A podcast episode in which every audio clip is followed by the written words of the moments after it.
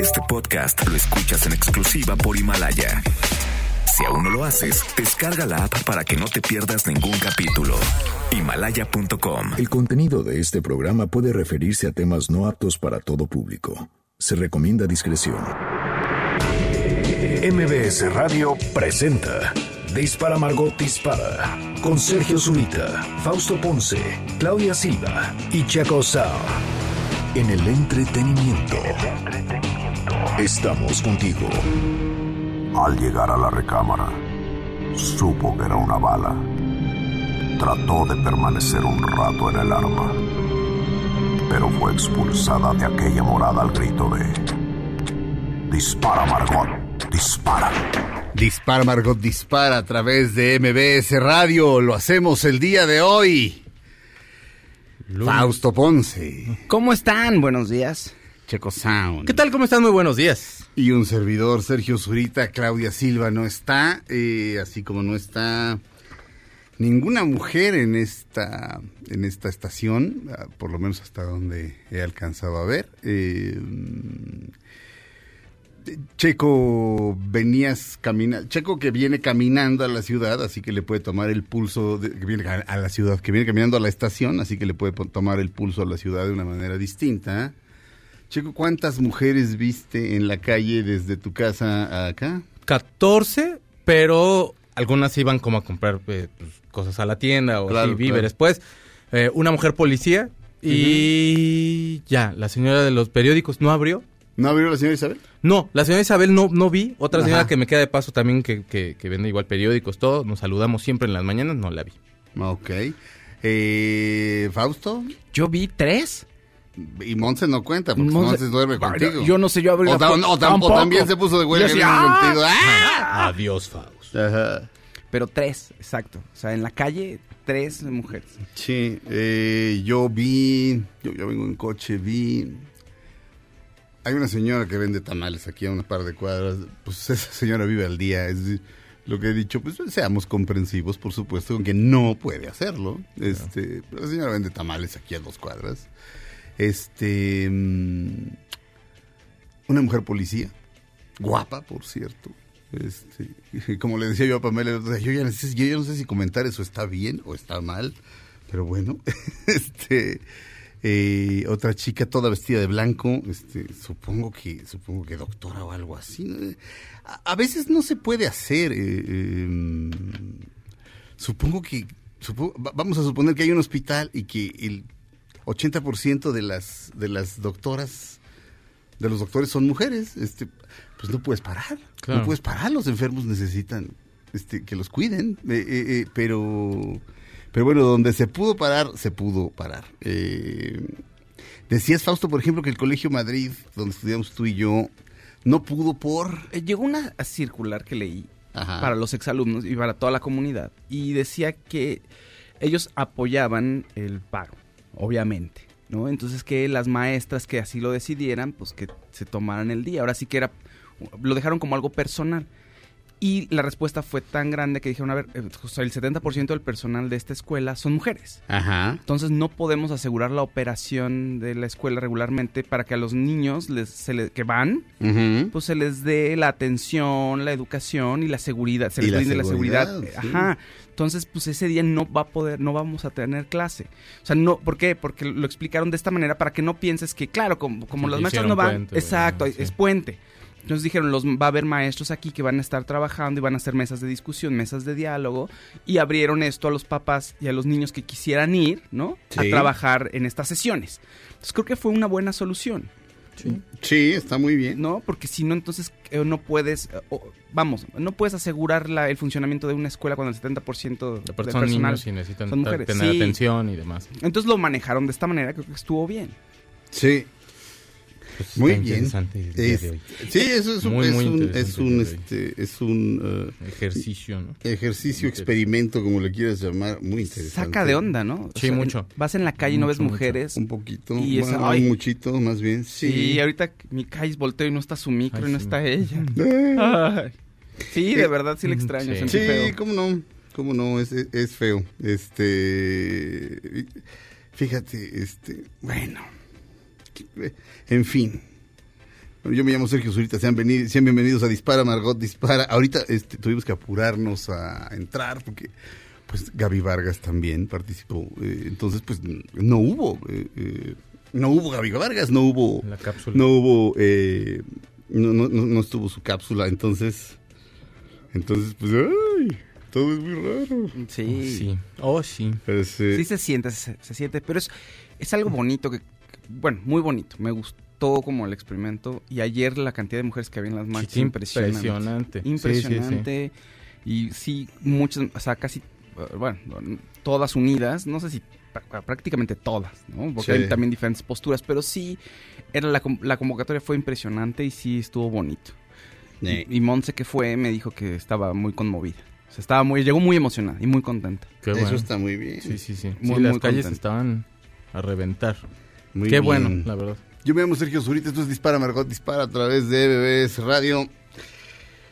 Esta es una canción que compuso Bill Withers, ah, Bill Withers acerca de acerca de cuando no está ella, quien quiera que sea ella, y dice, no hay luz del sol, ain't no sunshine, no hay luz del sol cuando no está ella. Bill Withers, ain't no sunshine. Ain't no sunshine when she's gone. It's not warm when she's away. Ain't no sunshine when she's gone, and she's always gone too long. Anytime she goes away. Wonder this time where she's gone. Wonder if she's gonna stay. Ain't no sunshine when she's gone, and this house just ain't no home anytime she goes away. And I know, I know, I know, I know, I know, I know, I know, I know, I know, I know,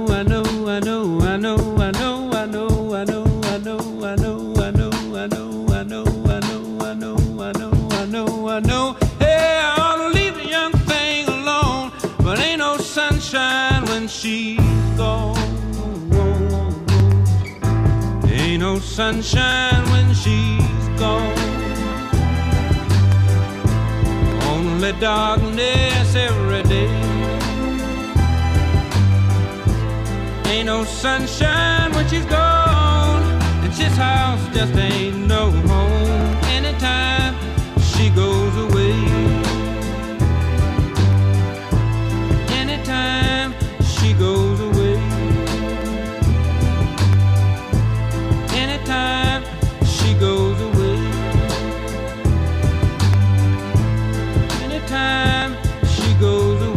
Bill Withers, Ain't No Sunshine. Eh, aquí publicaron eh, en el periódico La Razón.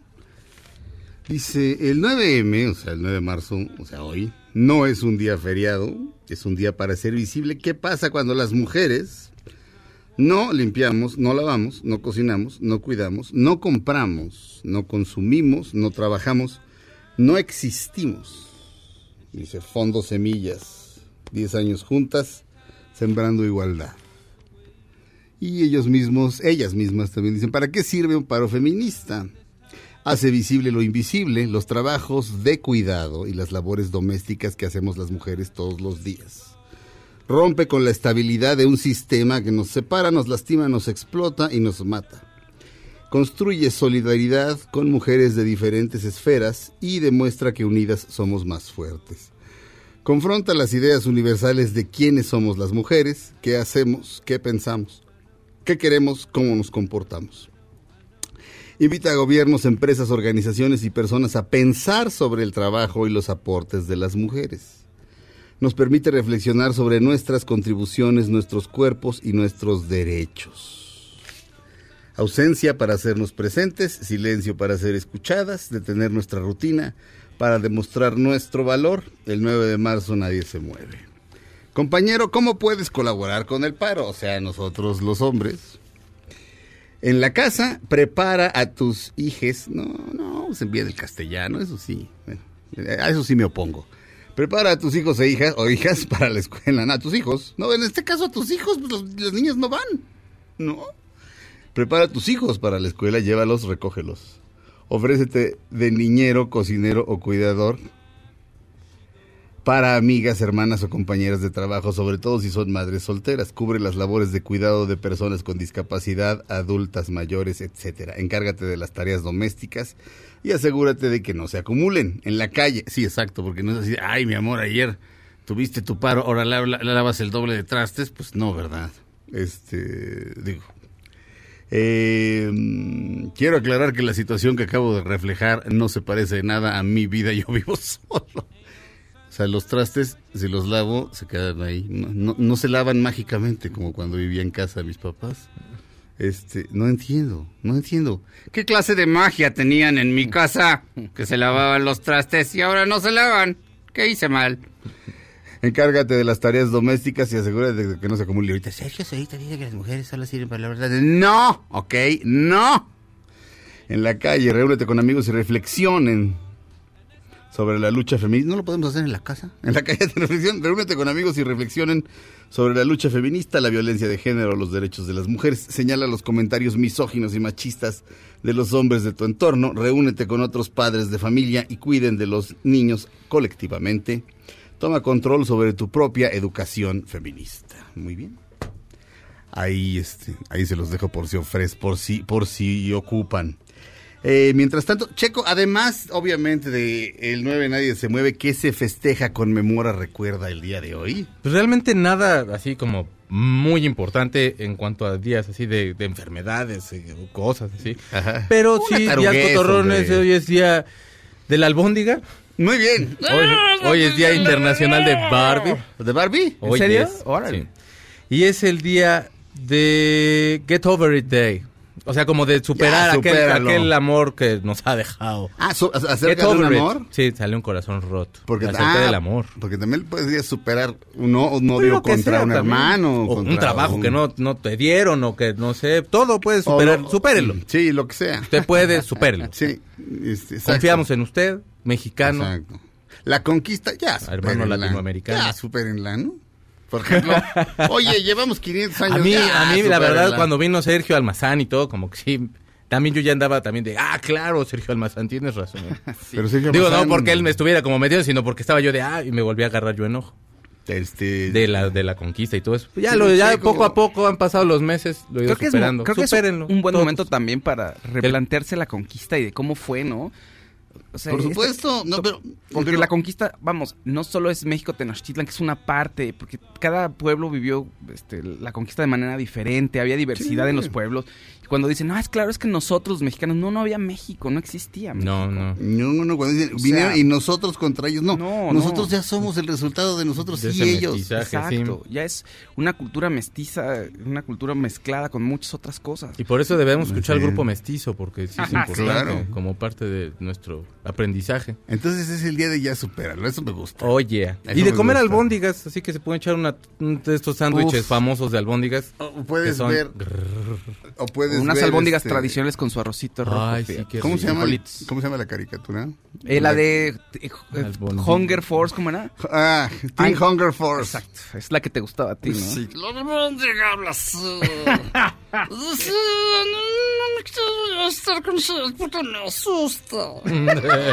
Aqua Teen Hunger Force. Aqua Teen Hunger Force. Y luego se pone a rapear y se dice una de esas, no seas... Le dice a otro. Y Shake es un hojaldra, que es la, la, la malteada. Claro. Ese es un hojaldra. Y Fry, que tiene su barbita así, este... Su barbita De tipo. Su barbita tipo, este... Tipo Ho Chi Minh. Es, es, es el que es cool y es sabio. Y lo pone todo en orden. Bueno, pues las albóndigas son ricas, ¿qué tiene? Son sabrosonas, Ay, sí, fíjense. no, son las super... Las de mi tía Susana, uy, te Pero, quiero tía tía Susana, Susana. pero tu tía Susana no te va a preparar albóndigas. no, Soy, pues no, pero ay, la estoy recordando. Que le quedan esas y las negritas. Te quiero, tía. ¿Qué son las negritas? Las negritas son unas gorditas que Ah. hacen en Veracruz, que son con frijoles, que te mueres. así. Sí. Si se inflan, estás con suerte. Claro. Ay, Dios En bendiga fin. la comida de allá. Recuerden, eh, sobre todo es una gran enseñanza el día de hoy para recordar que la ausencia es tan poderosa como la ausencia o más. Muy, muy, muy importante saber eso. Este, es decir, no estén encima de sus mujeres todo el maldito tiempo ahí pegados, checándolas, revisándolas. No es que también déjenlas respirar. A a eso me refiero, ausencia. Dejen, dejen que las que los extrañen. Es importante. Él sigue siendo Bill Withers. Regresamos a Dispara Margot Dispara a través de MBS Radio. Ain't no sunshine.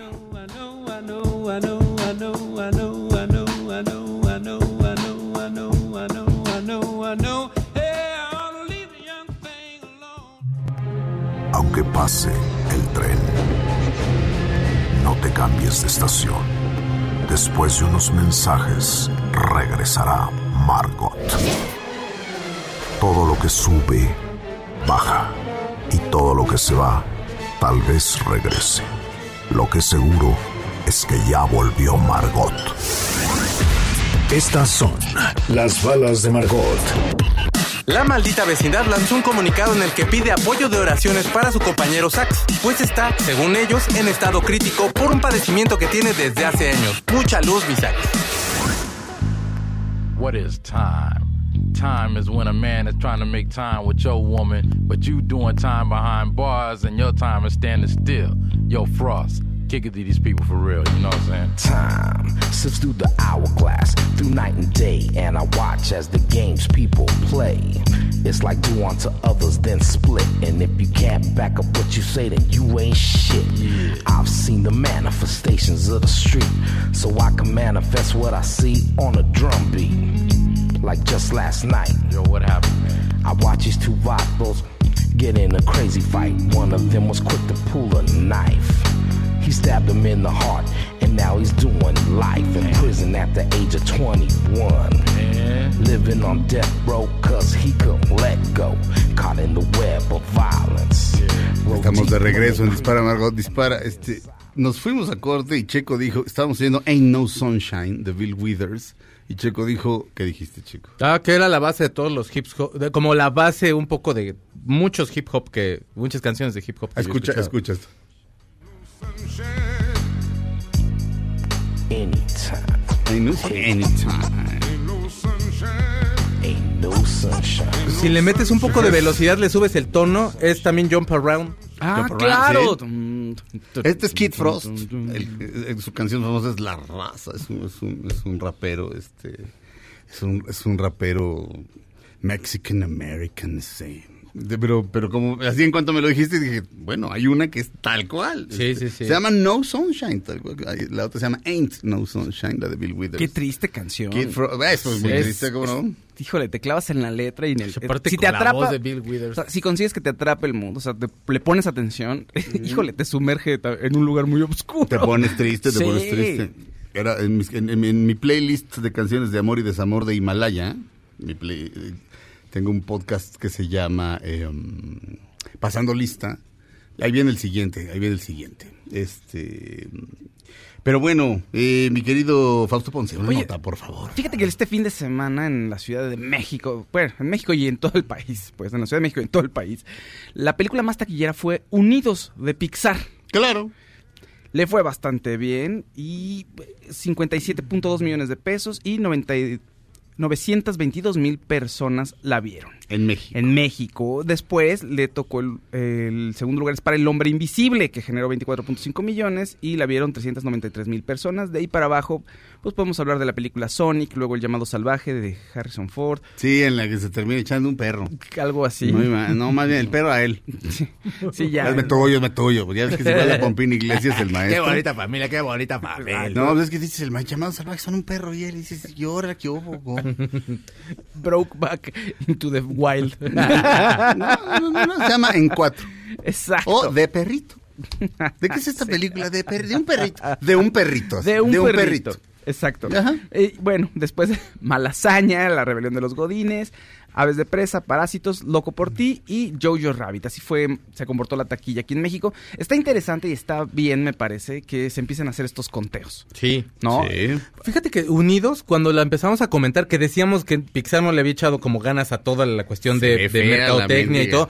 Fíjate que hay una persona que vive en Estados Unidos, la fue a ver, eh, de hecho cuando lo estábamos comentando nos puso en el Twitter y decía que estaba muy buena, ¿eh? ¿Ah, sí? Sí, que le había gustado mucho. Pues- Y bueno, es que yo la verdad no vi como tanta promoción de parte de, de Disney Se en esta ocasión, pero... Onward, ¿verdad? Onward se llama. Pixar, Es mm. una película, sí es raro, eh, pero el tema de nuevo es, eh, tiene que ver con una cuestión muy personal. Eh, son dos elfos, dos hermanos, que quieren ver si, si hay algún artilugio de magia, algún Ajá. hechizo, que pueda hacer que regrese su papá, porque ellos no lo conocen, murió cuando ellos estaban pequeños. Entonces quieren volver a encontrar a su padre. Entonces, como siempre, Pixar tiene ahí un elemento emotivo que, con el que todos conectamos. Sí. Pero sí, a mí tampoco me pareció tan atractiva cuando empecé a ver los trailers y todo eso, no me llamó mucho la atención. En Rotten Tomatoes, que es un metasitio, es decir, ¿qué hace Rotten Tomatoes? Recopila todas las reseñas habidas y por haber y llega a una reseña promedio. Y Onward Unidos tiene 86% en el tomatómetro, o sea, es altísima. Y 96% de opiniones del público. Este, ahora vamos a ver. Ah, este, eh, New York Times dice Onward, o sea, Unidos, un viaje esperado. En vez de un viaje inesperado, se llama un Claro, viaje esperado. esperado. La nueva road movie, este, en el mundo de los elfos, en el de los elfos tiene sus momentos, pero para los estándares de Pixar no, no, no causa un hechizo, o sea, o, o- no, o no termina por encantar. The Guardian, este, tres estrellas de cinco, o sea, bastante mediocrón. Eh, vamos a ver qué opina mi crítico favorito, Peter Travers. Onward Pi- Pixar Movie Review, Peter Travers. And I'm Peter Travers. En Ann Peter Travers. No estoy siempre de acuerdo con Peter Travers. ¿eh? Onward Review, tres estrellas de cinco es bastante mediocrón. Este dice. Incluso cuando una nueva película de Pixar no está bueno, pues este. eh, En los estándares normales de, Pi- de Pixar, este sigue habiendo cierta magia animada. Eh, en, en este caso, Mm, un momento, un momento, un momento. Vamos a ver, vamos a, vamos a llegar a la opinión. Cha, cha, chas. Uno de ellos es eh, Barley, que lo hace Chris Pratt. O sea, Quill, ¿verdad? Ok. Mm, Tom, ok. Tom Holland es el ahorita, otro. ahorita leemos un poquito más. Vale. Este, damas y caballeros, un hombre que podría matarnos a los tres juntos con cualquier elemento de la habitación incluida, la habitación, incluso tal vez con la pura mirada. Señor Alfredo, dame.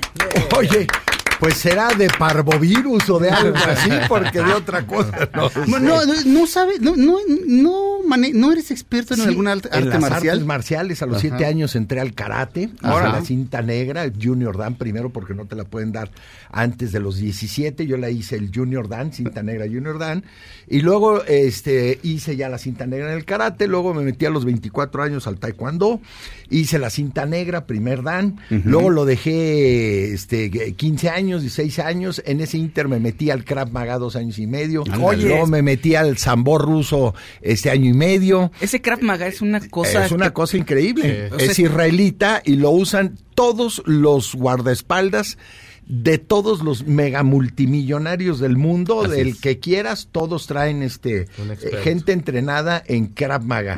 Ya los mafiosos también, los medio líderes mafiosos así y todo utilizan un sistema que se llama Sambo, el Sambo ruso, que es de los Spetsnaz de la de las fuerzas este especiales rusas, que eso ya es más violento. Eso es de quebrar huesos, es quebrantahuesos y todo ese rollo. Y luego lo dejé, te digo, 15 años el taekwondo, eh, pasé también por el Muay Thai, pasé por el kickboxing y luego este me metí hace casi ya 16 años nuevamente al taekwondo, hice la cinta negra, primer dan, luego segundo dan, tercer dan, cuarto dan. Y ahora que me iba a aventar un tiro con un cara de memela enfrijolada, que es el mamarracho este de, del cazafantasmas, este, empecé a, entre- a entrenar jiu-jitsu, empecé a entrenar muay thai nuevamente y empecé a ir otra vez. Y hasta box, porque el box siempre me ha gustado pero nunca lo, nunca lo practiqué. Ya. Fíjate que yo vi, cuando yo tenía siete años de edad, vi la primera pelea de campeonato mundial este por el medio del pájaro madrugador, el satélite, este entre Vicente Saldívar, el zurdo de oro, y Howard Winston allá en, en Inglaterra. Y fue la primera transmisión a nivel mundial de una pelea de box. Este, Estás eh, revelando un poco tu edad. yo tengo, yo tengo 61 de edad.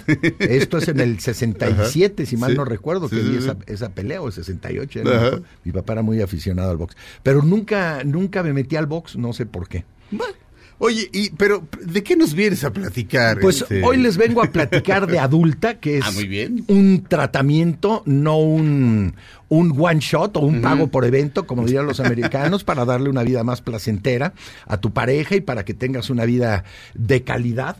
Este, el tratamiento es un tratamiento de tres meses.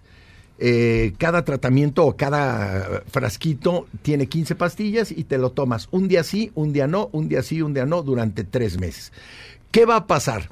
Vas a tener este, una vida placentera sexual, este, vas a, a, pues, complacer al 100% y vas a ahorrar dinero. ¿Qué pasó en décadas pasadas? Inventaron productos médicos y químicos que al final de cuentas lo que hacían es que te lo tomabas, le mandaban señales al corazón, el cerebro mandaba señales al corazón, mandaba bombazos de sangre tremendos y, era one shot, o sea, te lo tomabas dos horas antes. Pero después este, tenías dolores de cabeza, tenías arritmias, tenías hipertensión y hubo hasta infartos. Hubo hombres mayores que, que, bueno, pues dijeron, pues para qué unas y con dos voy a quedar, salir en hombros como torero.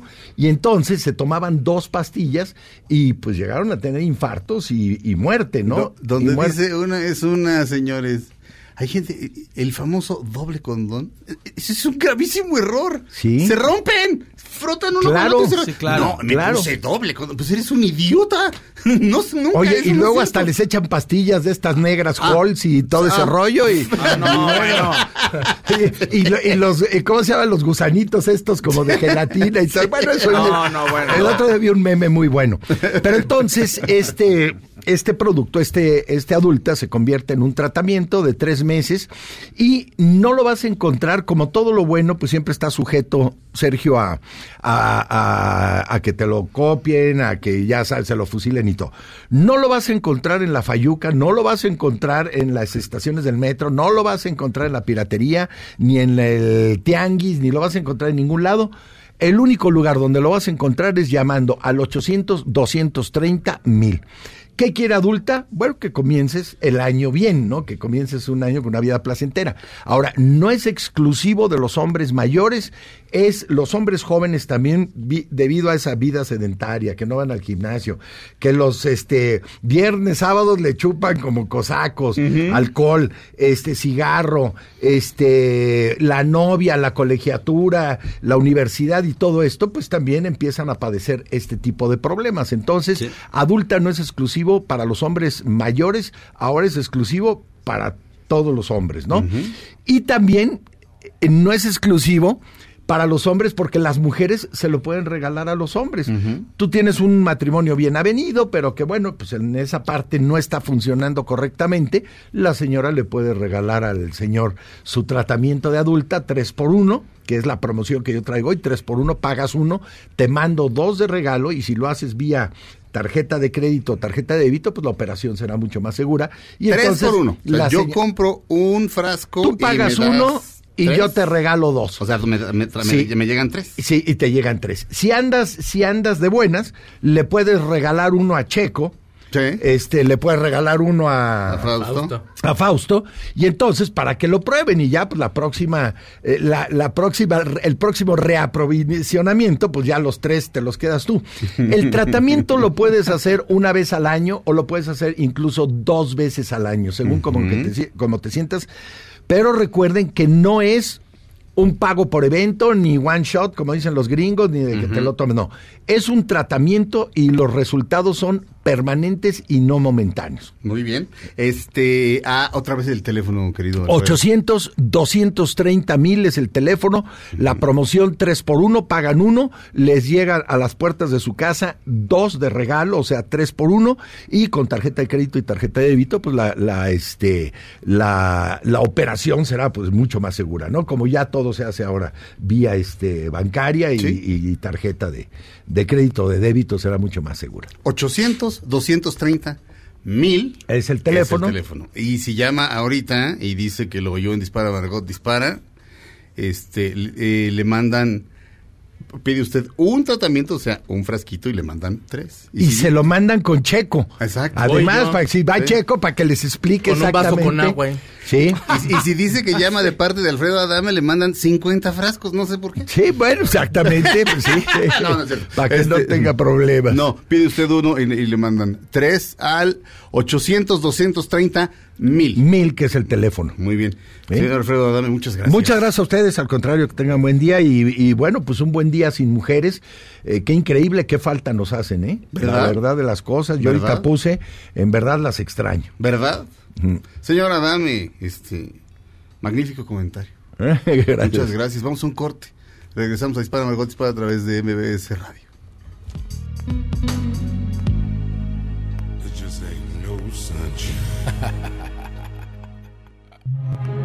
Aunque pase el tren, no te cambies de estación.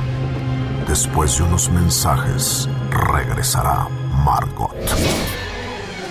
Todo lo que sube, baja. Y todo lo que se va, tal vez regrese.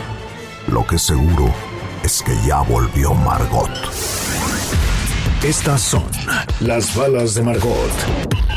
Se hará una precuela de La Bella y la Bestia en serie producida por los creadores de Once Upon a Time. ¡Ay, qué padrísimo, hombre! Ya le estamos todos esperando. Estamos de regreso en Dispara Margot Dispara respecto a Once Upon a Time. Digo, perdón, respecto a la Bella y la Bestia. El otro día oí algo, algo interesante, pero, pero como hoy es un día sin mujeres, este, la mujer que trabaja aquí con nosotros no podría darme el contrapunto respecto a ese comentario, que en mi opinión no es misógino, pero mejor, mejor me espero hasta mañana para darlo. Este, también este, para tener a Claudia aquí. Este, sería, como, sería, sería como un poco injusto dar el comentario, que no me parece misógino, pero a lo mejor a ella sí. Yo soy hombre. yo, yo no puedo opinar que es misógino y que no. Bueno, sí, sí puedo opinar, pero no, no tendré una opinión este, Ah, tienes un punto, válida. un punto de vista que podría estar sesgado. Sí, bueno, absolutamente. Este, damas y caballeros. Este, Checo. Fíjense ustedes que la aplicación TikTok es todo un éxito. Entonces ya está Erika Buenfil. Y Tati Cantoral ahorita tiene un challenge que hizo desde, desde TikTok. En el, hay, una, hay un personaje que ella hacía en Mariala del Barrio y siempre tenía la frase de la maldita lisiada. Maldita lisiada. O sea, ahorita está la maldita lisiada challenge. Pero todo está en TikTok. Ya todo el mundo, nosotros somos los únicos que no tenemos TikTok, si no es que ya alguno de ustedes haya sacado. Resístete, eso no, no es bueno. Fausto no sé. seguro ya tiene TikTok. Yo empecé, No, ¿sabes que Yo empecé a ver algunas cosas y probablemente saque uno. Ya. ¿Qué, qué dijiste de unas cosas antes? Antes de probablemente saque uno que dijiste. Ah, para hacer unas cosas así como de reseñas o te- así, estaría muy bueno. Sí. Hay uno que vi de comida que estaba muy bueno, Talk. entonces podría ser. Hay uno de tacos que voy así como a puestos en lugares extraños. Pero bueno, Sí. el punto no soy yo, sino la plataforma, porque fíjate que la criticaron mucho. Eh, la cantante Lizzo eh, sube algunas fotografías. Normalmente Li- Lizzo es una, es una mujer Mi gorda dorada, preciosa. Exacto. Entonces sale de pronto en bikini, con poca ropa, porque ella dice que, que no te tienes que avergonzar de tu cuerpo. Como estás, estás bien y punto, ¿no? que no hay para ¿Sabes qué. qué parece? Un cuadro de Rubens. Un cuadro del hijo que tuvieron Rubens y Gauguin. Sí. ¿Te imaginas a Rubens y Gauguin, si fueran, tuvieran un hijo, pintarían a Lizzo? sí. Sí, así, como, Claro. como una mujer así, como de carne, es fantástica. Pero morena. con La una- verdad es que mi Gauguin estaba en, estaba en Tahití. Sí, ahí, claro. eh, Yo creo que no hay como bien. una persona que está segura de sí misma y ella lo está y como que hasta tiene como una, o sea, tiene un- una sensualidad bastante fuerte. Militzo. Pero TikTok opinó diferente y empezó a bajar algunos videos. ¿De Litzo? De Litzo. ¿A quitarlos? Pues sí, porque decían que el contenido se les hacía un poco pasado de, de pues, como de... Tamales. No, no, no. no, como que juzgan que el contenido no era como para todo mundo, que porque sacaba ropa interior y todo eso. Entonces, Uh. hay, hay, otras chi- hay otras chicas y otras cuentas en las cuales enseñan prácticamente lo mismo y se le hacía un poco injusto. Decía que estaban discriminándola por su cuerpo. Y entonces empezó a pesar tanto la crítica que hicieron los mismos este, usuarios de la plataforma y obviamente el que le devolvieron todos los videos y otra vez los, los volvieron a subir. Tómala. Ellos están argumentando precisamente esto, que cometieron un error al juzgar el contenido de los videos y bueno, básicamente pues la nota es que le quisieron bajar los videos, pero que la presión se hizo tal que Militzo todavía podemos verle ahí pues que en sus videos TikTok. de TikTok que están bastante buenos. También hay, hay unos de Will Smith que están muy cotorros. Está, TikTok está muy cotorro. Yo ya vi unos y, y Es sí una- estoy pensando, vamos a sacar el nuestro. Es una trampa, Checo, ¿no? No importa, o sea, el TikTok son los papás. No, no es una Pero, trampa. pero es una es una trampa. como lo estás pensando. Es una trampa, Checo, es una trampa. No. Ana Bárbara tenía razón. It's a trap, it's a trap. Ah, es como... El ojón este de Star Wars, ¿no? It's a trap, it's a trap. It's a trap. It's a trap. Así decía este Sheldon también, ¿no? Sí. Pero imitando también al de Star Wars. ¿Cómo se llama ese? ¿Palpatine? No, no, no, no. perdón, Palpatine Ah, es el, me es, el empe- es el emperador. Es un per- uno de los personajes que más reconoces, que más recuerdas y se me olvida el nombre. Así, ojón, ojón, Sí, claro. "It's trap". Que va con Lando Calrissian, ¿sí? Sí. Ahí es cuando dice, it's a trap, it's a trap. Con Lando, güey. Lando. Este, Pero Admiral pero ¿por qué es una trampa, No. ¿Es el admirante Akbar? Eh, ¿Qué es lo que Sí. pasa? Es, no, el almirante... Ah, sí, creo que El sí. almirante Akbar. Admiral Akbar. Sí, es el Sí. almirante Al- Akbar, ¿verdad? Pues no sé, ya, ya, ya pusiste imágenes del almirante Akbar y sale con sus Y está, ojotes. banda, pues es este, mira. It's a trap. It's a trap. Sí, ahí está. It's a trap. Sí. Es más, sube- súbelo a, a- a- a- Para que ustedes si vean que puedes. es una trampa. ¿Qué tienen que hacer? A Tienen que ir, Ustedes tienen TikTok, mejor enséñenos. Por tienen favor, que ir a. Endor. tiene- o sea, los rebeldes tienen que ir a Endor y hacer una incursión militar. Endor, Pero en la Endor- luna Endor de- es donde viven los Ewoks. Exacto, en la luna de Endor, donde, donde viven los Ewoks. Pero Ay, resulta no, Dios mío, ¿qué vamos a hacer sin mujeres? Ya estamos hablando de los Ewoks. Sí, de Star Wars. Vamos a y está la estrella de la muerte también ahí cerca. Entonces es- tiene todo que ver para tomar el planeta y para acabar con la estrella de la muerte. Para acabar pronto. Y, ah, pero hay unos escudos protectores. Entonces Han Solo, la princesa Leia, tienen, y Chewbacca y Artudito tienen que ir a la lu- luna de Endor y apagar los- la- el campo de fuerza que protege a... Pues el, protege a Endor y a la estrella de la muerte. Entonces creen que ya lo lograron. Y de pronto las fuerzas rebeldes dicen, ah, ya lo logramos, vamos a acabar con todo esto. Y de pronto se dan cuenta que es una trampa y que están, y que las naves del imperio están ahí esperándolos. O sea que todo fue un, que les, dej- les dieron chance de apagar los escudos para que ellos fueran, pero pues los van a emboscar. It's a trap. It's a trap. Ay, pero ¿por qué it's a trap TikTok?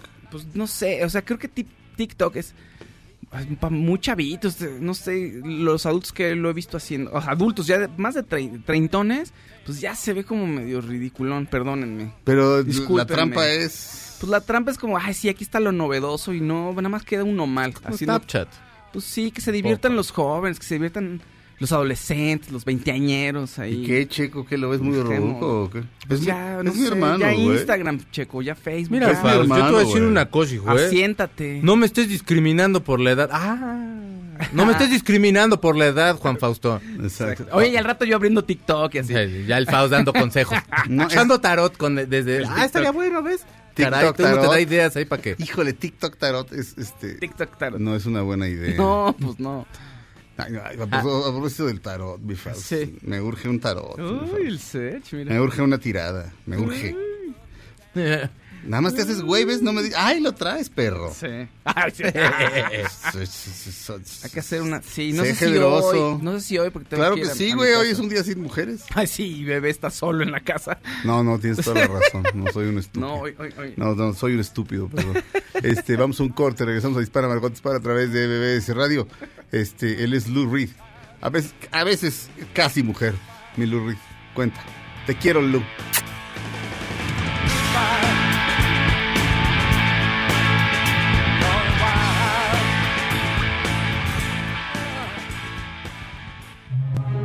Aunque pase el tren, no te cambies de estación. Después de unos mensajes, regresará Margot. Todo lo que sube, baja. Y todo lo que se va, tal vez regrese. Lo que seguro es que ya volvió Margot. Estamos de regreso en Dispara Margot Dispara a través de MBS Radio. Damas y caballeros, voy a dar esta nota que se llama La nota que no le gustó a Checo Sound. Ah, sí te va a gustar, mi. A Sí ver. te va a gustar, sí te va a gustar. ¿Quién lo quiere? ¿Quién lo quiere? Mira, Tú no, Fausto, me, me- me- me voy a- discriminas. es una, es- es- es- el asunto es una canción. Un acuso de plagio. Este. Y así. Pero está involucrado uno de los grupos favoritos de todos los tiempos de Checo Sound. Esto es Radiohead. Ah, no, Radiohead, tú no. Mira, vamos a- la vamos a poner, ¿sale Feli? La canción la conoce todo el mundo, es esta, miren.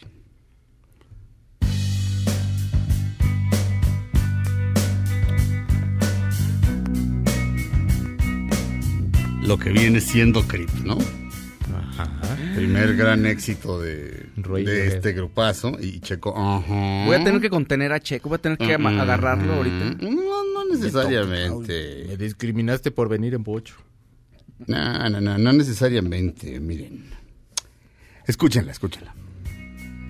just like an angel. Your skin makes me cry. You float like a feather in a beautiful world. I wish I was special.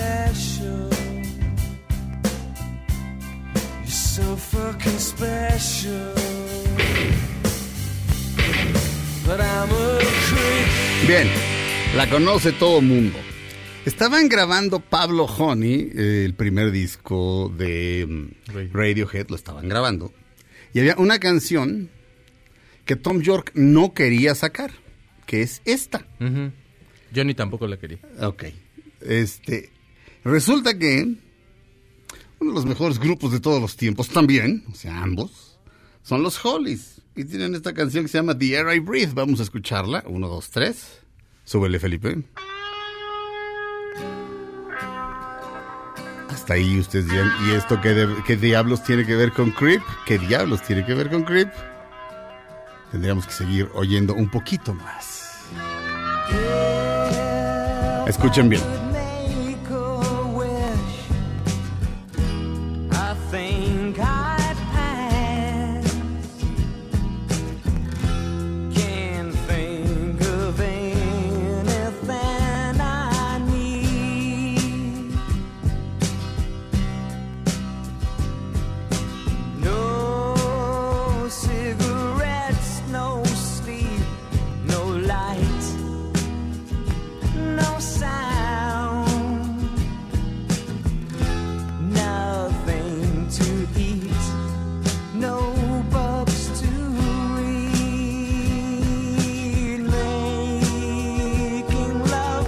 Bien. Tom York estaba absolutamente consciente de que la canción la estaba tomando de esta otra canción. Bueno, estaba tomando muchos elementos de esta canción que se llama The Air I Breathe. Entonces dice, bueno, pues órale, la sacamos. E inmediatamente se pone de acuerdo con los compositores de esta canción. Sí. Y no hay bronca. Comparten el crédito. No hay bronca. Es decir, cuando dije plagio solamente lo dije para vender la nota, pero no hay plagio. No hay plagio porque le- les, les pidió permiso el señor York. Desde que, desde muchísimo antes de que existiera Radiohead, eh, Tom York ya la había compuesto. Ajá, exacto. De hecho, Colin, que es el hermano de Johnny Greenwood, Ajá. Johnny Greenwood lo pueden escuchar porque tiene grandes, grandes soundtracks. Y Colin es un poquito más tranquilón, pero es con los primeros que empezó a hacer la banda Tom York. Le enseñó la canción, le gustó. Y no la querían sacar en el estudio. De hecho, el mi- no sé si lo- el mito, porque sí lo han dicho en un par de entrevistas, pero Johnny, cuando se escucha el cha, que ya empieza la guitarra más Ajá. atascada, según esto era porque Johnny no, tampoco la quería tocar. Obviamente, el Pablo Honey tiene canciones, a mí tiene, para mí tiene canciones que también están a la altura de Creep. Eh, me gusta muchísimo más a mí de Benz y así porque, bueno, pues porque ya se oyen más maduros. Hay como muchas historias terribles detrás de los discos porque no se la pasan muy bien en estos, en estos tres primeros discos no se la están pasando en absoluto bien. Se Pero sobre notaba. todo en ese, o sea, lo que los traumaba mucho era el hecho de que, de que esta fue la única canción que, que les pegó y tal. Decidieron en algún momento, al igual que Nirvana con Smell Like Teen Spirits, dejarla de tocar en los conciertos en vivo. Y creo que, no, o sea, ya le habían tocado en, en alguna otra ocasión, pero en el concierto, en los dos conciertos que dieron en el Foro Sol hace casi 10 años, no es cierto, hace un poquito más de 10 años, eh, la tocaron. Y todos los fans de, no la tocan, no la toquen. Pues eso es parte de la historia y es parte por lo cual eh, Radiohead tuvo como todo ese aire para llegar a la banda que es ahorita, ¿no? Pero bueno, y sí, sí, sí, sí, sí estaba consciente que, los oigamos, la- oigamos un poco. Ahí no se parece, pero la canción es de Mike Hazelwood y Albert Hammond, ninguno de ellos integrante de The Hollies, por cierto. Pero la canción, sí, hay elementos. ¿Y sabes cómo la presentaban? Este, bueno, según lo que leí, tú sabes más, por supuesto. Pero se- que se subía este mm, Tom York a cantarla y decía, antes de, de- de que fueran famosos, decía, esta es nuestra canción de, esta es nu- nuestra canción Scott Walker, nuestra canción tipo Scott, this is our Scott Walker song, esta es nuestra canción homenaje a, a Scott Walker o nuestra canción como las canciones de, de Scott Walker. Ahora, Checo, cuéntale a la gente quién es Scott Walker. Pues si no si no hubiera existido Scott Walker, no hubiera existido David Bowie, por ejemplo. O sea. Scott Walker, Walker lo que tiene es que él, él es- era parte de un grupo, luego se volvió solista, es uno de los es una de las voces más más más bellas. Yo supongo que es más pop, que no es tan rock. Eh, hay un Scott Walker 4, así se llama el disco. Sí, claro. Que ese, si lo pueden conseguir, básicamente están escuchando gran parte de la discografía de Radiohead en cuanto a influencia. Están escuchando a Blur, están escuchando toda esa generación de músicos de Britpop y todavía antes de ellos, este, de la, de una primer generación de los de Manchester, todo eso, Ajá. escuchaban a Scott Walker. Sí. Eh, y David Bowie fue la persona que de alguna forma lo hizo más, pues, digamos, famoso o conocido. Porque David Bowie imitaba a Scott Walker. Sí. Y de sí, hecho hay un disco que se llama White Tide, eh, Black Tie White Noise, en el cual hace un par de, de covers de Scott Walker. Night Los canta muy padre, pero la verdad no como Scott Walker. Es una voz bellísima de Scott Walker. La verdad, denle una oportunidad, escúchenlo. ¿Es Night Flight o Night Flight? Night Flight. Night Flight, vuelo nocturno. Sí. Night Flight, Scott Walker. A ver, mi Scott Walker. No, es que son The Walker, es que, es que esta Night Flight es con The Walker Brothers. Pues hay, The una, Walker hay una versión más adelante en la que tiene como los sonidos que ya después se... Pues estuvo bien también samplear aquí. Pues yo Bowie. supe quién diablo. Aquí va Night Flights y está. eh, eh, aquí dice The Walker Brothers, pero bueno, Scott Walker. Y en, en el disco, efectivamente, Black Tie White Noise, este. Hace un cover David Bowie. Se atreve a, ¿eh? Porque le podía. O sea, Ah, porque Vamos a aparte tenía una novia que lo comparaba todo el tiempo y que le decía, no, con Scott Walker yo me la pasaba muy bien porque salíamos a tal lado y David Bowie a lo mejor no la sacaba a tal lado donde lo había sacado Scott Ujú. Walker. Entonces decía que lo odiaba, pero que al mismo tiempo lo admiraba y acabó amándolo. Pero esa es una Y Scott Walker idea. no quería mucho a David Bowie, por cierto. Scott Walker Porque no decía quería que mucho, sea, que lo- que que lo- lo que lo copiaba. copió. Ahora vamos a ver Night Flights, un, un momento. Y aquí, The Walker Brothers. El gran Scott Walker. Hay un documental que se llama este Niño del siglo Niño del siglo 30 Sí. o, o- o niño, o niño de la del sí, niño del siglo 30. 30th Century Boy, súbele a, a los Man. a, lo- a 30th Century Man, Ah, no, no es boy. No, ok. A ver, vamos a oír un poquito a Scott Walker.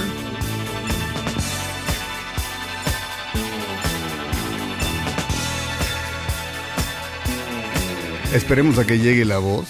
Mientras tanto les digo que murió el mejor actor de todos los tiempos, Max von Sydow. Sí. Escuchemos.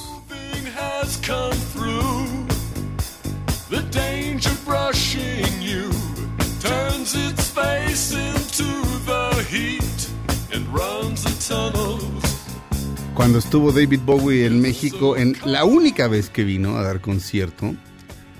¿Cómo se llama este disco del que está de espaldas? y trae- Earthling. Earthling. el- Está de espaldas y trae una gabardina con la bandera del Reino Unido, con el, el famoso Union Jack, así se llama la bandera. Vino y un chavo le preguntó cuáles son tus cinco discos favoritos. Este, y el primero fue, eh, dijo, eh, de The Velvet Underground, The Velvet Underground and Nico, es decir, el grupo de David Bowie. Digo, perdón, el, grupo de Lou Reed y John Cale. Luego Bowie le produciría el disco Transformer. Y luego lo segundo que dijo fue Night Flight Night Flights de, de Scott Walker, dijo. Entonces yo dije, ¿qué es eso? No tengo idea qué es eso, tomé nota. Luego El despertar de primavera Stravinsky y no recuerdo las otras dos, pero me quedé muy impresionado porque las- todo lo demás sí lo conocía y era así de Scott Walker, no se te olvide, no se te olvide, no se te olvide. Luego le hice una pregunta yo a David Bowie y David Bowie básicamente me bañó de excremento y me dijo, eres un pobre estúpido y me dio tres patadas de karate. Todo con una, todo con un, lo que me respondió fue, no a todo lo que dijiste. Siguiente. Ah, en serio. Me sentí tan mal. Ah. Hasta hace poco todavía me daba vergüenza la pregunta que le hice. Por andarme pasando de listo. Le hice una pregunta que llevaba implícita una respuesta. La clase de pregunta que no haces. Sí, claro. Muy mala pregunta. Este. Y tenía razón David Bowie en humillarme. Me lo merezco. Ah. Terminamos esta primera hora de Dispara, Vergot, Dispara. La segunda, menciono Scott Walker con la muerte de Max von Sydow. Ya verán por qué. Max von Sydow, Max von Sydow, ni más ni menos. Regresamos a Dispara, Vergot, Dispara a través de MBS Radio, su segunda hora después de un corte. No le cambien, Dispara, Dis- Dispara dura una hora más a través de MBS Radio. Extrañamos a Claudia Silva, las extrañamos a todos ustedes. Este, Vaya, es, eh, Paco Calderón sacó un cartón precioso. Sus cartones del domingo siempre son como, como, de disti- como, como en distintos cuadritos. O sea, no es un solo cartón. Y aquí es un solo cartón. Está oscuro, está enmarcado y abajo él está chiquitito, chiquitito. Y dice retrato del artista sin su mujer. Y nada más levanta así un brazo, Ah. así como de eh, help. Precioso. Regresamos a Dispara Margot Dispara a través de MBS Radio. La verdad es que sí, ¿qué haríamos sin ustedes? señoras, señoritas, niñas, eh, que- no, pues qué, no seríamos nada. Regresamos.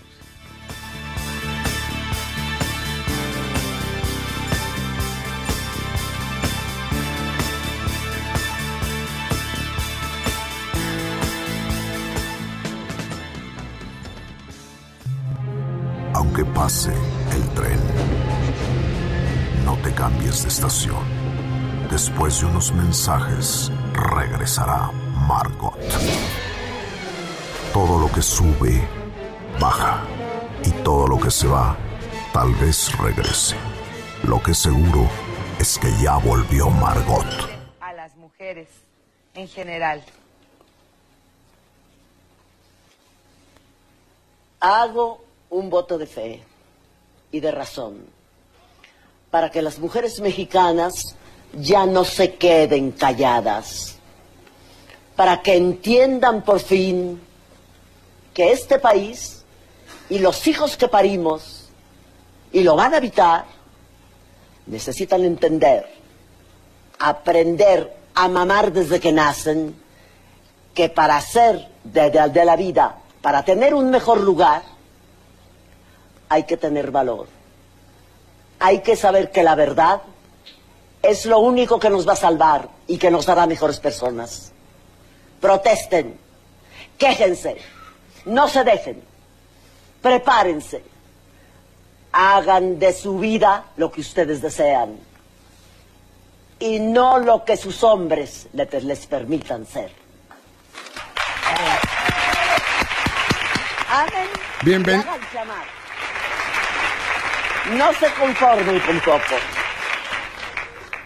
Este será de hoy en adelante un país de mujeres. Ahora nos toca. Ay. La señora María Félix, ni más ni menos, eh, la estamos oyendo. Sean bienvenidos a la segunda hora de Dispara, Margot Dispara a través de MBS Radio.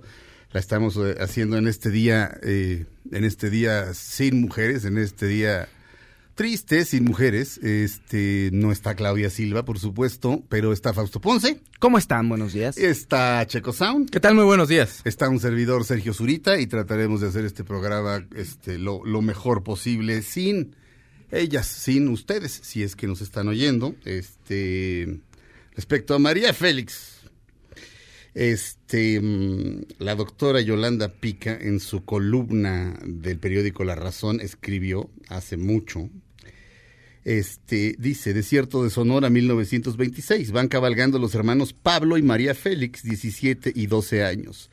Él encargado por el abuelo de ser su maestro. Súbitamente la niña le pide a su hermano que se detengan. Algo raro le sucede.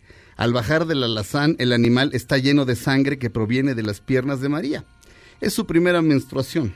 Ella sabe lo que su nana Hannah, una niña Jackie, le ha enseñado. Pablo, confuso, la lleva en brazos a la casa y cuando los padres ven la escena asumen incesto. Llaman al cura del pueblo y obligan a María a confesarse. Ella no sabe de qué le hablan.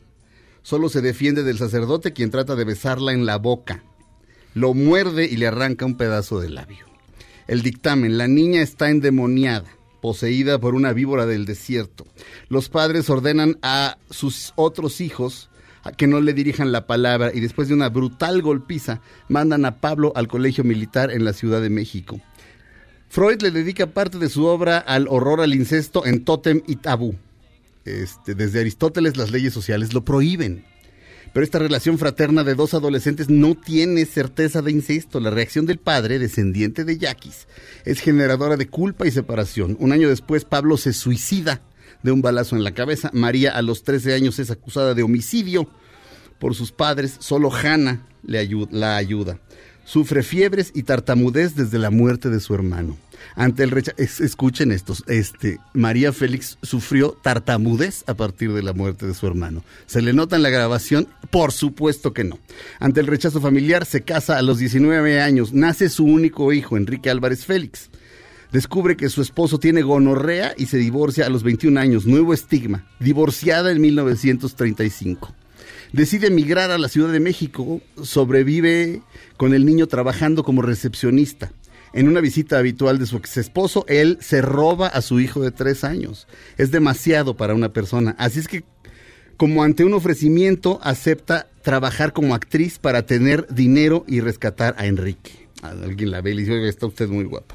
En 1943 hace Doña Bárbara de Rómulo Gallegos y en base a ese personaje, a los 29 años en forma propositiva construye un falso self, o sea, un falso yo, de una mujer dura e invencible.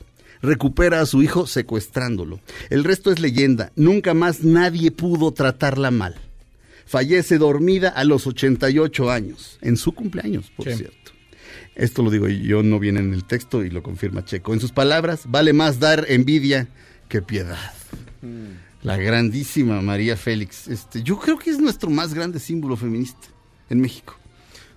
Hay, Creo. hay- muchas caras de mujeres, eh, mujeres obviamente muy importantes, muy, muy... Lo que tiene María Félix es, es que sí reta la gravedad en, en el momento en que hace las cosas, Sí, lo del divorcio, etcétera. Pero sobre todo hay una parte en la que dice cuando deja a Agustín Lara que, se- eh, que empieza a hacer como muchas cosas como por lucirse, le empieza a celar mucho. Sí, se pone, se pone Eh, muy mal. El tipo empieza también como a quererle dar un poco de celos a ella y ella de un momento a otro decide dejarlo. Con De Jorge, le, le tira un balazo y no le atina. Gracias Sí, a Dios. en la- un- Lara. un- él a ella. Él a ella, sí. Un día igual también, de los muy pocos que a lo mejor le pusieron cara a Jorge Negrete, entre ellos fue María Félix.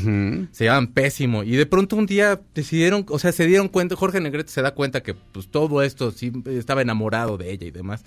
Pero María Félix era una mujer que, que tenía muchísimo carácter. Para la, para la era en la que, en Uh. la, la era de oro, la etapa de oro del cine mexicano, este, mucho se dice sobre el machismo en las películas. Fausto de pronto ha hecho algunos análisis en los cuales dice que vaya que era como un caricaturizar un poquito al personaje del macho, pero vaya, yo me refiero socialmente, o sea, María Félix es, es una es una es una superfigura, es una mujer fuerte, es una mujer que, que que no está pensando, a lo mejor sí está pensando, sí, sí pensaba un poco en la polémica, pero sobre todo pensaba en ella Sí. en estar bien ella, en, como en hacer valer como esta, esta fuerza y esta decisión que ella tenía. O sea, y cuando se fue a Francia, por ejemplo, sí, ok, ya se fue, hizo cine allá, se casó con un hombre muy adinerado, todo. Pero ella decidió entrar a los caballos y ella estaba comprometida a eso, tomaba las... eh, no sé, yo le admiro mucho, en serio, yo le admiro No, no, mucho. yo yo he leído cosas de ella que para mí es, o sea, no sé, se me hace como ¿Has leído, una de las mujeres más fuertes de la historia, pues. ¿Has leído la biografía de Krause? No, es no. una delicia, te la echas en un día. Me la voy a conseguir, pero eh, sí, no, María Félix. Y la verdad, todo el sufrimiento que tuvo de lo de Enrique Álvar- Álvarez Félix, eh, sí fue muy fuerte. Y luego tuvo que dejarlo para que él se fuera a un internado, porque ella tenía que trabajar. Y es como muchas historias de muchos de nosotros que nuestras mamás también tuvieron que trabajar, ¿no? Sí. O sea, representa muchas cosas. Es una mujer muy fuerte y, y qué vaciado. Este es de un segundo programa que hizo con Verónica Castro, no es de ese primero así Legendario. eh, legendario que acabó creo que a las 4 o 5 de la mañana, que en el cual le cantaron canciones y la entrevista. Este es un segundo programa que hizo con Verónica Castro y donde hace esta donde hace este comentario y es, es- se me hace muy valioso y como muy a- como muy atinado a lo que está pasando en este momento. Así es. Vamos a abrir este. Antes de criticar, escúchenla y escúchenme después. La canción es James Brown. Se llama un mundo, este, este es un mundo de hombres. James Brown. It's a man's man's world. Una, dos, tres.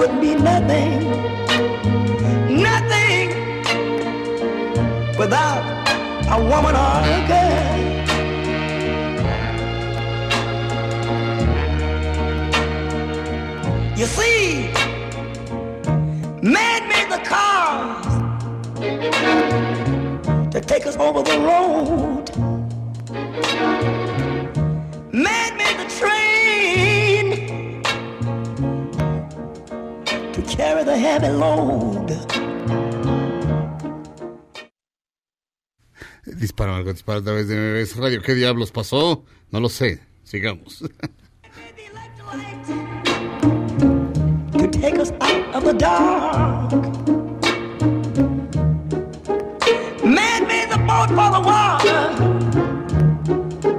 like Noah made the ark. This is a man's, man's, man's. But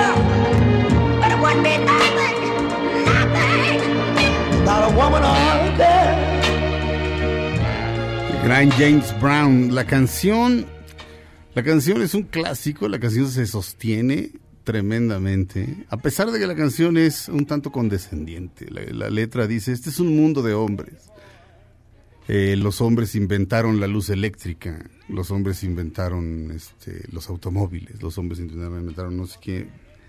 Este es un mundo de hombres, pero no sería, no sería nada sin una mujer o una niña. Este es un tanto condescendiente. Sí. Este, ya Madame Curie este, ya había existido desde hacía mucho, pero no deja de ser, eh, ¿cómo, cómo- cómo digamos? Es una canción machista, escrita por un macho.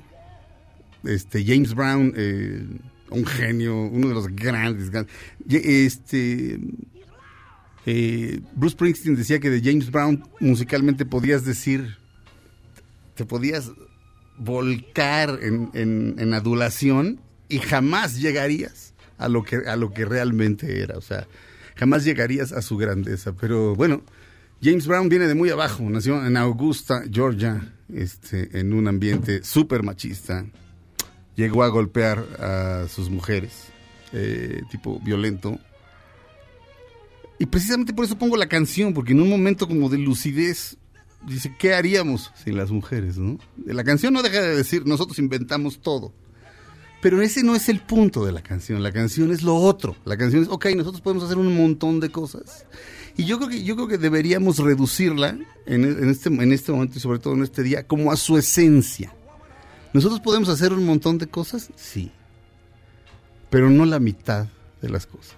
Este, por lo menos, por lo menos la mitad de las cosas las hacen las mujeres. Este, y bueno, me dirán, las mujeres no inventaron el automóvil, las mujeres no inventaron... no. En fin, Virginia Woolf tenía un gran ensayo que se llamaba Una habitación propia. Y decía, si las mujeres hubieran tenido una habitación propia en un montón de siglos atrás, eh, probablemente eh, hu- hubiéramos sabido qué tal escribía la hermana de Shakespeare. A lo mejor escribía mejor que Shakespeare. Este, no los, nunca lo sabremos. Este, pero tan, tan hay una prueba de que sí, las mujeres siempre pudieron haber escrito al nivel Shakespeare. Hay un ejemplo, un ejemplo único en todo el mundo que es Sor Juana Inés de la Cruz. Sor Juana sí tenía una habitación propia, porque se volvió monja. Y se volvió monja para qué? Para poder escribir. Y bueno, sobra, sobra decirles cómo escribe Sor Juana. ¿no? Entonces, eh, la canción, reduzcámosla a, a- eso, a lo que realmente quería decir. Este es un mundo de hombres, pero no sería nada sin las mujeres. Ahora la canción debería llamarse Este es un mundo de mujeres, tal vez. Pero, en fin, decidí abrir con ella porque creo que abona más a la discusión que poner algo así como, oh, las mujeres lo pueden todo, etcétera, etcétera. Que sí estoy de acuerdo, pero creo que, creo que se trata de pensar y de discutir desde el machismo de uno. Regresamos a Dispara Margot Dispara a través de BBS Radio después de un corte.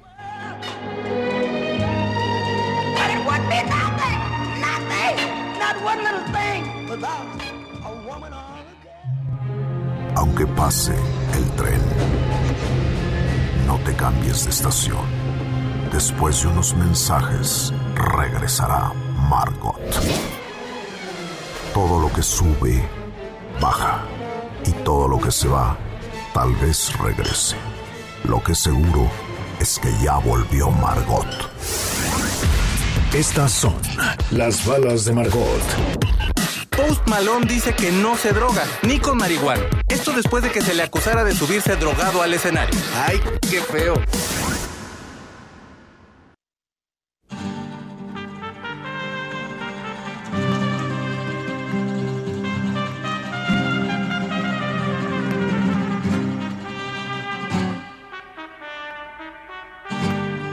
Anybody seen a night pass this way? I saw him playing chess with death yesterday. His crusade was a search for God, and they say it's been a long way to carry on. La canción es un corrido tal cual de Scott Walker. Este se llama El séptimo sello y cuenta la historia de cómo un caballero medieval se pone a jugar ajedrez con la muerte. La obra maestra de Ingmar Bergman, tal vez el mejor cineasta y dramaturgo y director de teatro del siglo XX, tal vez, solo tal vez. Um, tiene una película llamada El séptimo sello que trata de eso y el caballero medieval es el gran Max von Sydow. Eh, cuando murió Marlon Brando, yo dije, eh, lo que dije fue así, punto. El mejor actor de cine de todos los tiempos, punto. Y luego bueno, tal vez Max von Sydow, ahí cerquita. Eh, Max von Sydow, eh, después de hacer una carrera que lo hizo reconocido a nivel mundial con Ingmar Bergman, eh, hizo El Exorcista, eh, era el padre Merrin.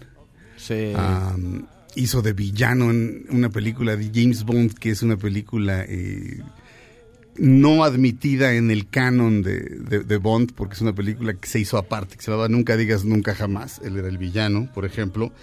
Hizo cientos y cientos de películas. Estuvo nominado al Oscar por dos películas, Pele el Conquistador y Tan Fuerte y Tan Cerca, Extremely Loud and Incredibly Close. Este, Estuvo en Game of Thrones también. Sí.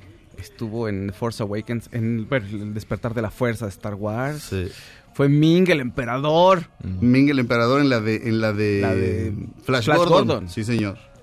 Este mm, Max von Sydow um, híjole. Hay una película de, de Woody Allen en la que salió que se llama Hannah y sus hermanas. Eh, sale de un pintor que anda con una mujer muchísimo más joven que él que es la hermana de Hannah, que era Bárbara Hershey. Lee se llamaba ella. Este, esta mujer tenía una necesidad muy grande como de una figura paterna, porque su figura paterna era meramente decorativa. O sea, su papá servía para tocar el piano en el Día de Gracias y ya, pero para ser papá no servía para nada. Entonces, este, pues si nos ponemos freudianos, en la película busca a este hombre muy mayor, que es un sabio, tipo sumamente culto, un gran artista, un gran pintor que le enseña muchísimas cosas y ella está fascinada.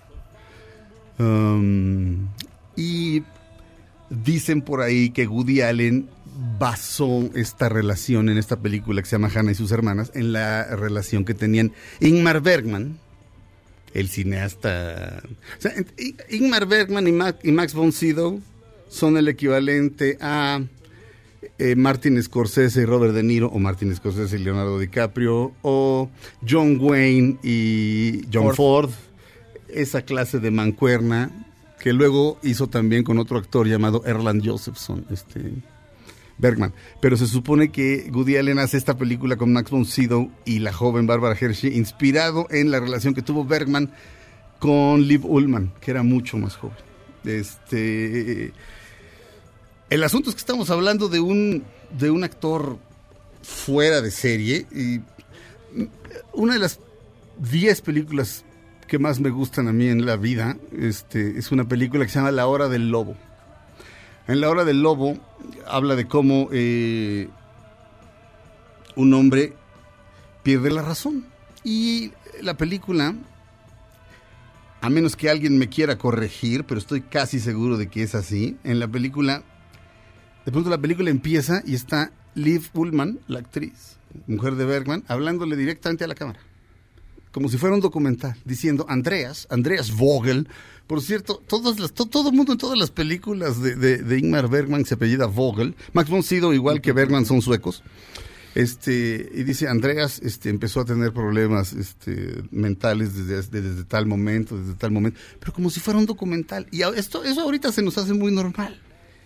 Pero todo el mundo hablaba como del increíble desparpajo de Bergman, de la actriz como personaje contándote qué pasó en la película, como insisto, como si fuera un documental. Woody Allen retoma eso en Maridos y Esposas. Este y el famoso Andreas es este es Max von Sydow. Busca si se llama Andreas, se llama The Hour of the Wolf, tal cual, la hora del lobo. Filmada en Faro, eh, una isla en la que en la que filmó muchísimas películas, la isla en la que vivía eh, Ingmar Bergman. Y ahí se ve el rango gigantesco de Max von Sydow, su genialidad. Hay otra película que se llama Vergüenza, también con, con él y con Liv Ullman. Pero en, en- esta de la hora del lobo, la hora del lobo este, son más o menos las 4 de la mañana, esa hora en la que todo parece imposible. Eh, Rafael Pérez Gay hablaba de que a esa hora de repente dices, no tengo pan bimbo. ¿Qué voy a hacer? Hombre, pues este, o sea, si lo quieres ahorita, pues vas a la tienda de conveniencia. Cuatro de la mañana, ¿verdad? Las a las cuatro y cacho de la mañana es a la hora que más se suicida la gente. Pero Sí. este, ese- esa es la hora del lobo. Hay un momento genial en el que, en el que pregunta el propio Max Poncido, ¿cuánto durará un minuto? Eh, eh, este, y se quedan callados él y Liv Ullman, angustiadísima de se me está volviendo loco mi marido. Y dejan un minuto en silencio. Y es una eternidad. Y tiene, tiene esa es una de las mejores escenas de la historia del cine. Este hombre, eh, ¿sí se llama Andreas? Se llama Johan. Ah, Johan, Johan, Johan Vogel. Borg. Johan Vogel. Borg. Borg, bueno, Johan, perdón. Se ha sido bolas. Johan, Johan, efectivamente. Bueno, sí. Johan, el pintor, estuvo enamorado de una cantante. Y de pronto en una de sus alucinaciones está en una fiesta de esta cantante. Y esta cantante ya se volvió a casar. Y entra a una habitación y está el marido de esta mujer. El nuevo marido. Y se lo encuentra Max von Sydow. Y le dice, así que usted es el ex marido de mi mujer. De mi mujer. Y dice, sí, yo soy. Y el ex marido empieza a caminar por la pared. Así.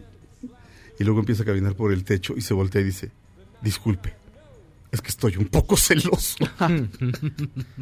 y bueno, el padre Merrin, e- esa actuación todo el mundo la conoce en El Exorcista.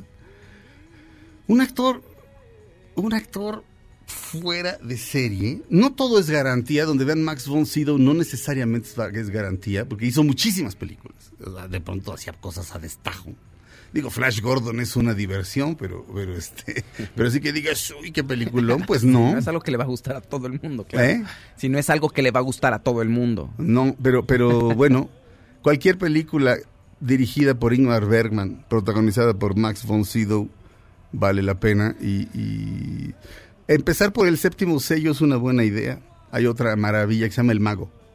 hijo, qué cosa. Esa es, una de las obras maestras de Bergman, que, habla básicamente de la vida del artista, del artista que va de, de feria en feria y de pueblo en pueblo entreteniendo y de cómo, este, pues no sé si hasta la fecha, pero no hace mucho eran vistos como brujos y como, como gente no deseable. Y yo creo que a eso habría que aspirar como artistas. De alguna, de cierta manera, o sea, había, había, había actrices que, de pronto llegaban a, tales niveles que, la gente pensaba que estaban poseídas y las querían matar. Este, Max von Sydow es de esos, y, e insisto, el mago, el mago de, de Bergman, o el séptimo sello, directamente el séptimo sello. Ah, en este momento se me están olvidando 17 cosas que me gustaría decir, pero, pero bueno, ya las iré diciendo en la semana. Max von Sydow. Yo creo que, no sé, ahorita si me pones contra la pared, los mejores actores de cine de todos los tiempos probablemente sean Marlon Brando, Laurence Olivier, Max von Sydow y Jack Nicholson. Regresamos a Dispara Margot Dispara a través de MBS Radio. Aunque pase el tren, no te cambies de estación. Después de unos mensajes, regresará Margot. Todo lo que sube, baja. Y todo lo que se va, tal vez regrese. Lo que seguro es que ya volvió Margot. Estas son las balas de Margot. La nueva cinta de Thor, Love and Thunder, será dirigida por Taika Waititi y tendrá como villano a Christian Bale. Ándele brincando de bando a bando, ¿eh? Estamos de regreso en Dispara Margot Dispara, damos, a- damos y caballeras, ¿no? Damas, si es que nos están haciendo favor de escucharnos y caballeros. Por cierto, en Twitter este, tenemos eh, una participación s- prácticamente de cero de, de mujeres, ¿verdad? Sí, es, no, no, no han comentado. Está nada. bien, está sí, bien. pues es la idea. Supongo, Este- supongo o sea, Sí. creo que Bueno, sí. Yo he visto un par por ahí que están tuvieron que ir al trabajo y nos ponen aquí, estamos escuchando. Haciendo comentarios de lo de ayer, Pero- algunas también. Pero también son- es muy bueno. Son pocas, sí, Por efectivamente. cierto, no he visto otros periódicos, ¿eh? pero se volaron la barda en, en el- con la portada del periódico Reforma de ayer. Buenísima, buenísima. Son, son rostros de distintas mujeres, todo en, en- en- en este morado, morado Prince, lo llamaré. este, buenísimo. Y el día de- la, la del día de hoy también, estupenda. Este, Fausto. Oigan, Christian Bale Ajá. va a aparecer en el universo Marvel también como Oda. el villano de Thor. Soy, soy el del universo Marvel. Sí. Soy el villano que habla así. Y, y mi po- superpoder es que te desespero. Exacto. Así habla Christian Sí. Bale. Es un actorazo, pero así habla. Pero qué tal cuando dicen acción. Hola. Hola, soy Batman. Y ya después. boletos del metro. Exacto. Ya después, ah, creo que, creo que, creo que he visto un lindo gatito. Bueno, tiempo aire. Me parece, exacto. Necesito tiempo aire. es usted millonario, señor Díaz. No le hace, soy codo. era uno de los rumores que más sonaban hace tiempo. Y resulta que una actriz, Tessa Thompson, que es Valkyria en Thor, es una gran actriz, eh, en una entrevista reveló que sí, que el villano para la siguiente película de Thor es Christian Bale. Entonces, que el morbo aquí es que ya interpretó Batman, ya estuvo en el universo de DC Comics y además, pues ahora va a estar también en Marvel y que va, pues va a triunfar. Eso es lo que espera la gente. Es un gran actor y me da gusto.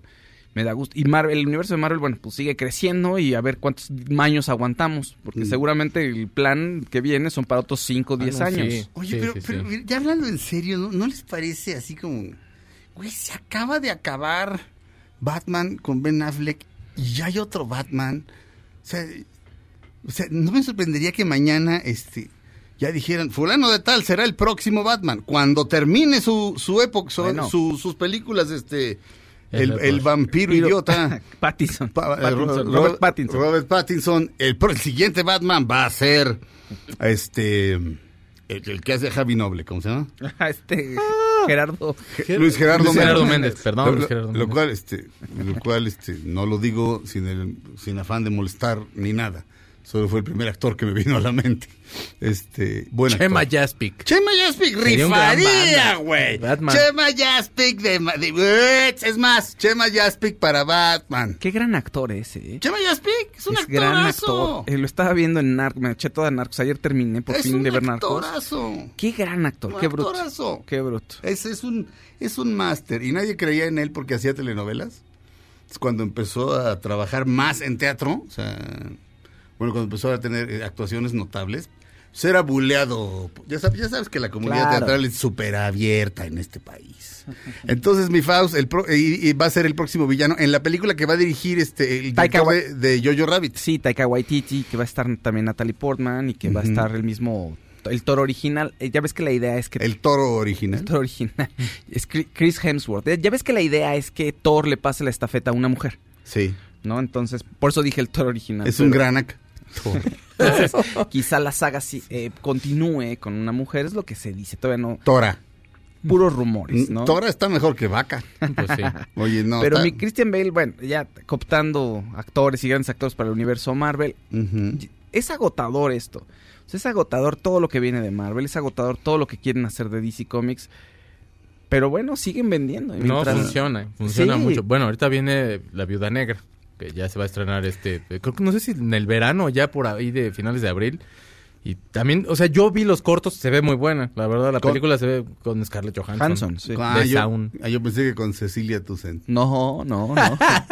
Tiene una rola compuesta por ella que se llama La Viuda Negra. Es un, es un blues. Un blues Negra. eh, facilito, facilito, digo, de, de... Digo, si sabes tocar, pues es facilito de tocar. Yo no sé tocar ni eso, para mí es imposible, pero vaya. Don, don, don, don, don, don, don, don, don, don, don, don, don. Es como la viuda negra, ardiente y sensual. bueno, no, es con Scarlett Johansson. Es Muy el bien. universo Marvel. Pero imagínate la canción de Cecilia en el universo Marvel. Te voy a hacer el amor muy grueso y cuando estés más clavado te voy a torcer el pescuezo.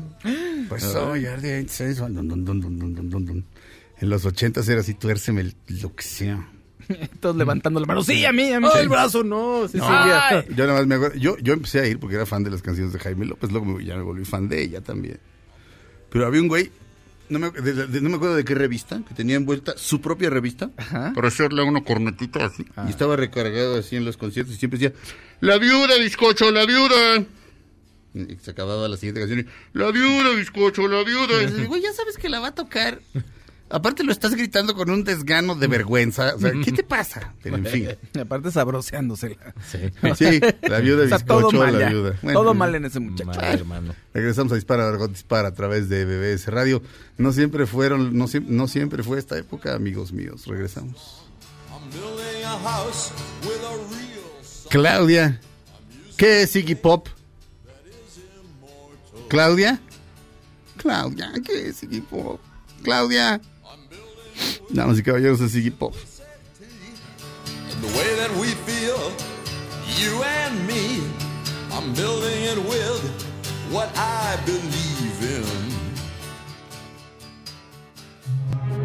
Aunque pase el tren, no te cambies de estación. Después de unos mensajes, regresará Margot.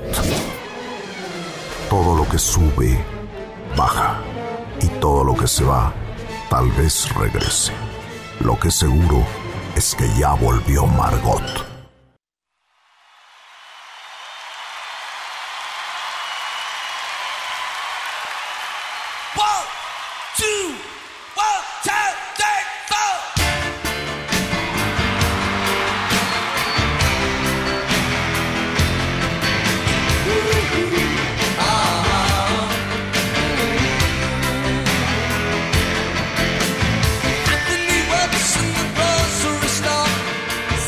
Estamos de regreso en Dispara, Margot Dispara. Estamos haciendo Moving Out, este, con la que empieza la obra maestra de Billy Joel, The Stranger. Billy Joel tocó el viernes en el Foro Sol.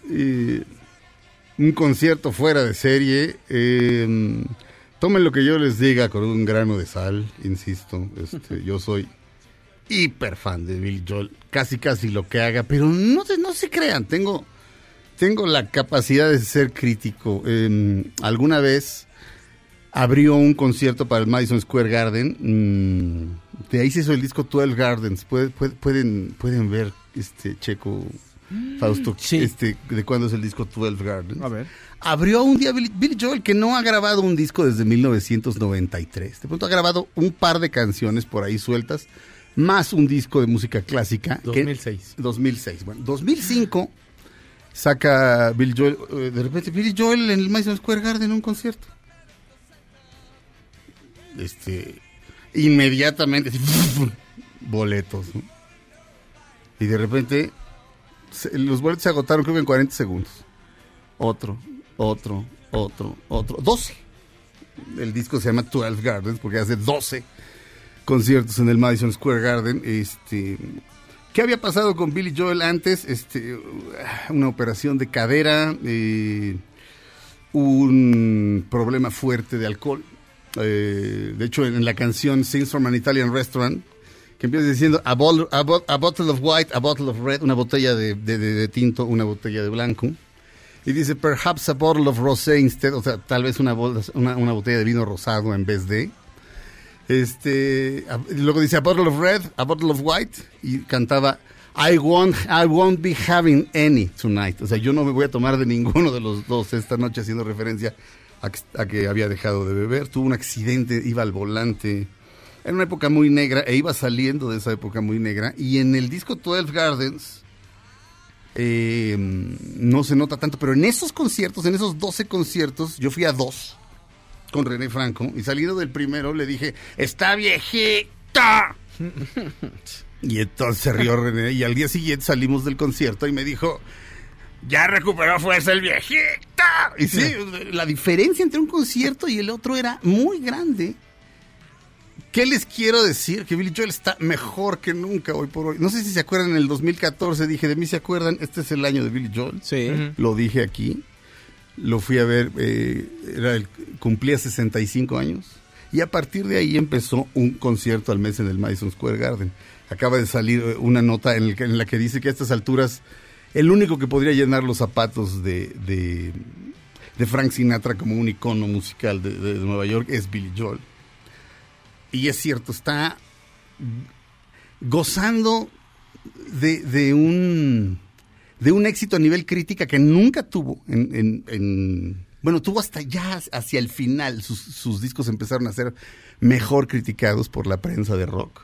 Que la verdad a quién le importa mientras la música le guste a la gente a quién le importa pero de pronto empezó a, gozar de todo esto.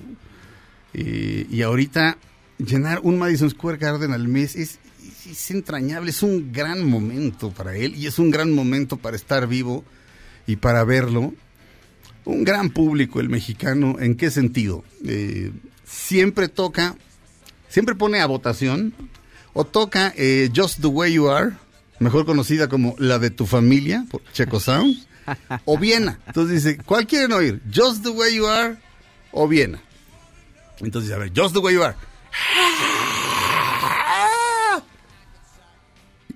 Y se sorprende él mismo porque nadie vota por Just the Way You Are. Nunca. Yo lo he ido a ver el Madison Square Garden 10 veces y en estos años también lo he ido a ver a otros lados, a Chicago, a Miami. Nunca nadie vota por Just the Way You Are. Y después se queda así. Y después dice, Viena. Y a ver, a ver, a ver, otra vez. Just the Way You Are. Viena. Oh, supongo que tendremos que tocarlas las dos, dice, lo, lo cual fue un gran momento que le agradezco al público nacional. Una gran cosa. Este, mm, iba yo disfrazado de Billy Joel, igualito, traje negro, Anda. camisa, ale- corbata Alexander McQueen de cráneos.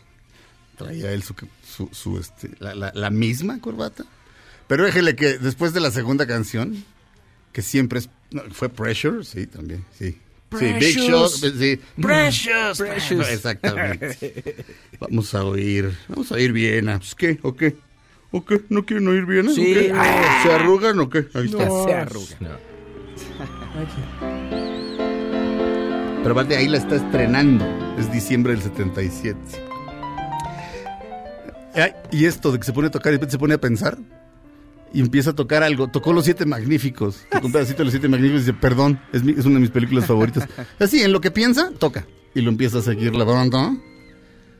Me tocó Just the Way You Are y tocó bien. Aquí dice, Viena Just the Way You Are, did both. Este, esto es del, del, este, Instagram. Mm, tocó también, que no es usual, eh, Honesty, que en México es un exitazo. En México, en México fue un exitazo. Suena en la única estación de rock clásico que hay en la Ciudad de México. Este, ya saben cuál es. Eh, mm, Don't Ask Me Why, por supuesto que la tenía que tocar, porque ahí de repente siempre dice, ¡ándale! A la mitad. Tocó Tequila. Empezó a tocar The Stranger. Tocó The Stranger, lo cual es padre porque casi nunca la toca también. Es en la que silba. Es, es la que se oye en Diamantes, este... ¿Cómo se llama? Eh, la, la de Adam Sandler. Ah, este, espérame, Uncut Gems. Uncut Gems, este, Diamantes en Bruto. De- Diamantes sí, en Bruto. sí. Diamantes en Bruto en Netflix. Ahí la ponen. Entonces, eso sucede con los artistas. De repente, eh, eh, cuando salió la película eh, Casi Famosos, hay una gran escena con Tiny Dancer de Elton John. Es bellísima. Bueno, Elton John no tocaba Tiny Dancer jamás. Y de repente, ahora si no la toca, se le va encima a la gente. y y, eh, ver a Billy Joel tocando tocando The Stranger me dio gusto, porque viene de eso, viene de, ah, está en una estupenda película, la tocaré. Claro. Este, un concierto fantástico, inolvidable, me encontré a mucha gente ahí, estaba todo el mundo feliz. A Checo le gustó mucho, ¿te gustó, no? Mi Checo San. Sí, la verdad, eh, mira, yo conozco bien poco de, de Billy Joel, pero la verdad, qué, qué, qué gusto haber ido. Eh, O sea, no tengo como mayor palabra, ma- más palabras, pues. O sea, qué gusto haber ido. Qué raro es darte cuenta que sí conoces más canciones de Billy Joel de las que esperabas. Y, y vaya, qué, qué pedazo de compositor. Y la gente se sabía can- muchas canciones. O sea, yo vi chavitos que sabían canciones a lo mejor no, no tan conocidas. La Say Goodbye to Hollywood me gustó mucho cuando la, cuando la tocó. Ajá.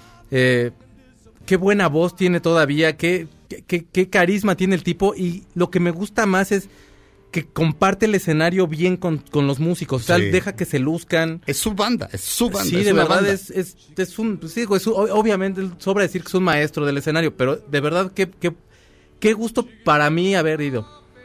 Ya nos vamos. Este Felipe Rico en la producción, eh, señor Mario Ontiveros en los controles, el Toki.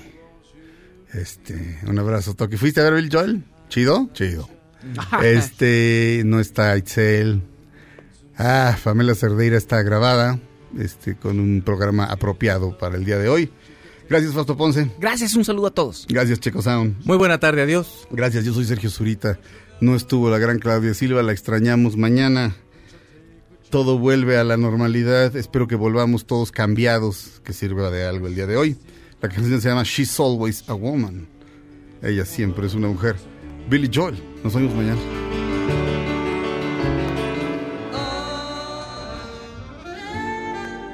Ahora en un tórax vive alojada la bala que Margot disparó. Nos oímos mañana. Si un proyectil de plata no me traspasa el corazón. MBS Radio presentó Dispara Margot Dispara con Sergio Zurita, Fausto Ponce, Claudia Silva y Chaco Sao. En el entretenimiento. Estamos contigo. Este podcast lo escuchas en exclusiva por Himalaya. Si aún no lo haces, descarga la app para que no te pierdas ningún capítulo. Himalaya.com